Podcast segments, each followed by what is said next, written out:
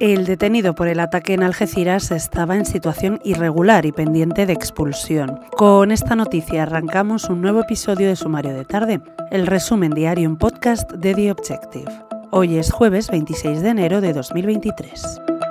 El detenido por matar con un machete a un sacristán en el exterior de la iglesia de Nuestra Señora de la Palma de Algeciras es un marroquí de 25 años en situación irregular y que estaba pendiente de expulsión, según han informado fuentes policiales a The Objective. Yassin Kanza, a quien la policía investiga por terrorismo, tenía un expediente de deportación abierto desde el pasado mes de junio, pero según las mismas fuentes, al tratarse de un procedimiento administrativo con todas las garantías, su ejecución no era inmediata. Hoy, además, el Gobierno ha comunicado una de las decisiones más esperadas por los españoles. La mascarilla dejará de ser obligatoria en el transporte público a partir del día 8 de febrero. Lo ha anunciado la ministra de Sanidad, Carolina Darias, un día después de haberlo deslizado el director del Centro de Coordinación de Alertas y Emergencias Sanitarias, Fernando Simón, ante los medios de comunicación.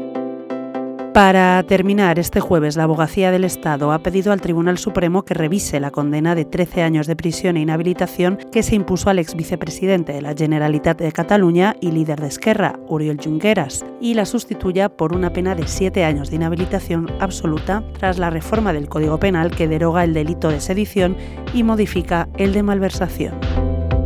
Lo dejamos aquí por hoy. Puedes leer estas y otras muchas noticias en abierto en theobjective.com. Volvemos mañana. Hasta entonces.